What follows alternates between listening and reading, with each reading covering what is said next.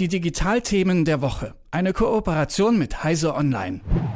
Der russische Angriffskrieg in der Ukraine geht in die vierte Woche. Er wird aber nicht nur vor Ort ausgetragen, in Städten wie Mariupol, Odessa oder Kiew.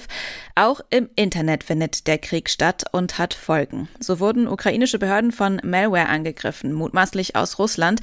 Es wurden bereits Deepfake-Videos vom ukrainischen Präsidenten Zelensky verbreitet, indem er die Ukrainerinnen und Ukrainer auffordert, sich zu ergeben. Dieses Video konnte allerdings sehr schnell als Fake entlarvt werden. Und auch die russische Bevölkerung merkt, dass sich das Netz verändert. Social-Media-Dienste wie Instagram oder TikTok sind in Russland nur noch eingeschränkt nutzbar. Auch Netflix hat sich zum Beispiel schon aus dem russischen Markt zurückgezogen. Das sind allerdings nur Maßnahmen von einzelnen Unternehmen. Die ukrainische Regierung hat allerdings auch schon gefordert, dass Russland ganz aus dem Internet ausgeschlossen wird. Aber geht das so einfach? Darüber spreche ich mit dem stellvertretenden Chefredakteur von Heise Online, Jürgen Kuri. Hallo Jürgen. Hallo, grüß dich. Russland aus dem Internet werfen, würde das denn so einfach gehen? Ja, das ist eine schwierig zu beantwortende Frage.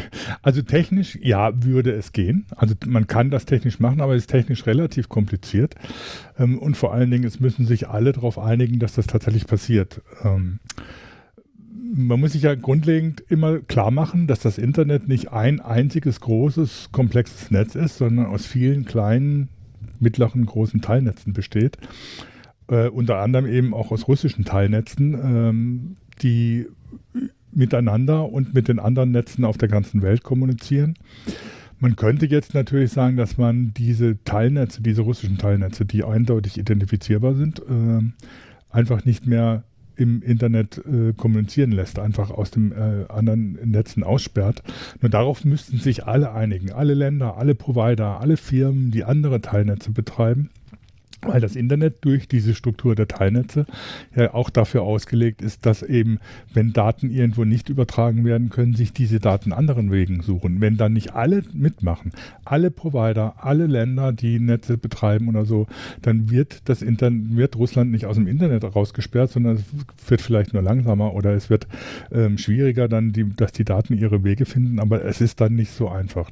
Es gibt keine zentrale Instanz im Internet, wo man sagt, man legt jetzt einen Schalter um und dann ist ein bestimmtes Land aus dem Netz raus. Das gibt es nicht. Das kann es auch schlecht geben, weil das Internet im Prinzip darauf aufbaut, dass alle Beteiligten in einem gemeinsamen Konsens sagen, so funktioniert das Internet und so wollen wir, dass es funktioniert.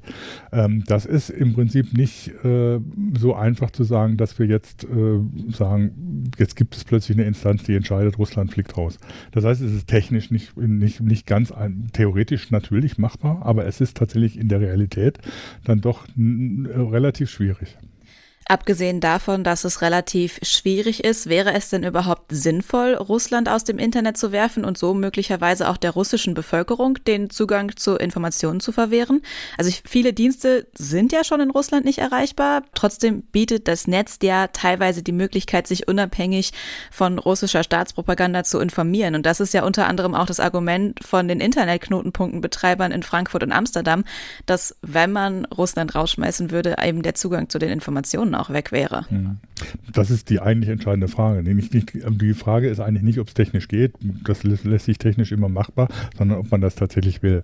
Zum einen würde es bedeuten, dass es einen, einen äh, schweren Eingriff in die Internetprotokolle bedeuten würde, der ein, ein, ein Novum wäre, wenn man davon absieht, dass es beim Iran schon mal probiert wäre, dass man aus politischen Gründen in, Techn in die technischen Protokolle des Internet äh, eingreift und den Konsens des Internets stört. Das wäre ein, ein entscheidender Schritt. Und das andere ist, wie du angesprochen hast, es, äh, es, ist ja nicht, nicht sehr gezielt. Es ist mit der Schrotflinte geschossen. Es trifft alle, die im Internet unterwegs sind. Das geht eben von der russischen Regierung über Infrastrukturangebote bis eben zur Bevölkerung, die sich im Internet auch informieren kann, jenseits der russischen Staatsmedien, trotz der Sperren, die es da teilweise gibt. Das heißt, man trifft dann nicht nur das Regime, man trifft dann auch die Bürger, die sich informieren wollen und man trifft Aktivisten, die sich zum Beispiel über Internet-Tools ähm, organisieren, um äh, ähm, auch andere äh, Ideen in, in die Gesellschaft einzubringen. Das ist ja nicht, sind ja nicht nur die, die offenen Plattformen wie, äh, wie Facebook oder Instagram, die dann von betroffen werden, sondern das ist natürlich auch, dass äh, auch Tools, die zur verschlüsselten Kommunikation zum Beispiel unter Aktivisten genutzt werden, davon betroffen werden. Das alles wäre dann natürlich äh, davon betroffen und insofern ist es eigentlich politisch gar nicht sinnvoll, das zu machen, weil man beraubt auch tatsächlich der Bevölkerung die Möglichkeit, sich unabhängig zu informieren. Wäre es denn technisch machbar, nicht so wie du sagst, mit der Schrotflinte zu schießen, sondern gezielt äh, russische staatliche Einrichtungen vom Netz auszuschließen, damit man eben nicht die ganze Bevölkerung trifft? Das ist aufgrund der Struktur des Internet tatsächlich denkbar man muss sich das ja so vorstellen, dass auch Russland nicht ein, ein einziges Netz ist, das an, an das Internet angeschlossen ist, sondern auch Russland betreibt verschiedene Teilnetze, ähm, die von verschiedenen Organisationen betrieben werden. Das heißt, da gibt es natürlich staatliche Netze, es gibt welche vom Militär, es gibt die Provider, die da äh, aktiv sind, die da unterwegs sind. Und man könnte natürlich sagen, dass man dann, dann bestimmte äh, Netze, die man eindeutig identifizieren kann, äh, zum Beispiel das äh, System des, des Militärs, vom Internet ausschließt oder von der Regierung, dass man das Regierungsnetz vom Internet ausschließt das hört sich erstmal so an, als könnte man damit gezielt arbeiten, aber natürlich sind die auch in der Lage, dann ihre Netze unter anderen Identifikationsmöglichkeiten ins Netz zu stellen, sodass man äh, dann unter Umständen gar nicht mehr weiß, welches, äh, welches Netz zu, zum Beispiel zum Militär gehört und welches man dann sperren muss. Auch das ist zwar technisch denkbar, aber in der Realität dann wieder dann doch extrem kompliziert,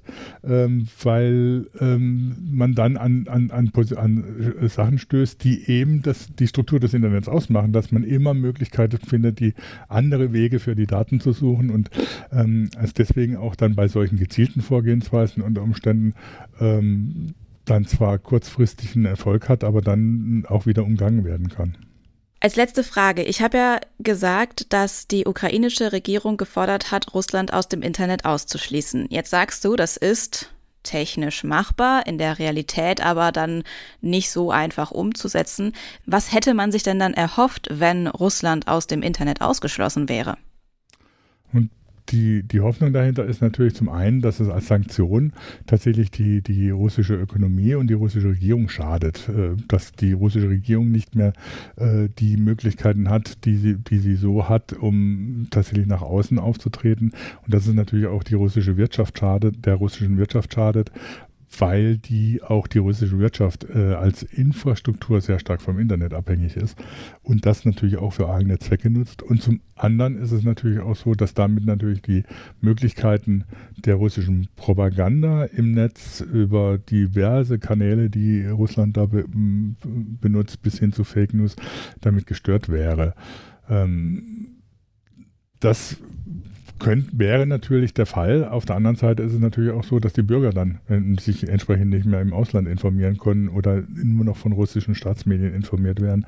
Das heißt, da würde man unter Umständen ähm, tatsächlich der russischen Regierung sogar in die Hand spielen, wenn man äh, das Inter in Russland aus dem Internet äh, schießt, weil sie damit äh, praktisch das erreichen, was sie sowieso erreichen wollen, dass ausländische Medien, dass Medien, die unabhängig von russischen, vom russischen Staat berichten, im Internet nicht mehr sichtbar sind für die Bürger der, der russischen Föderation.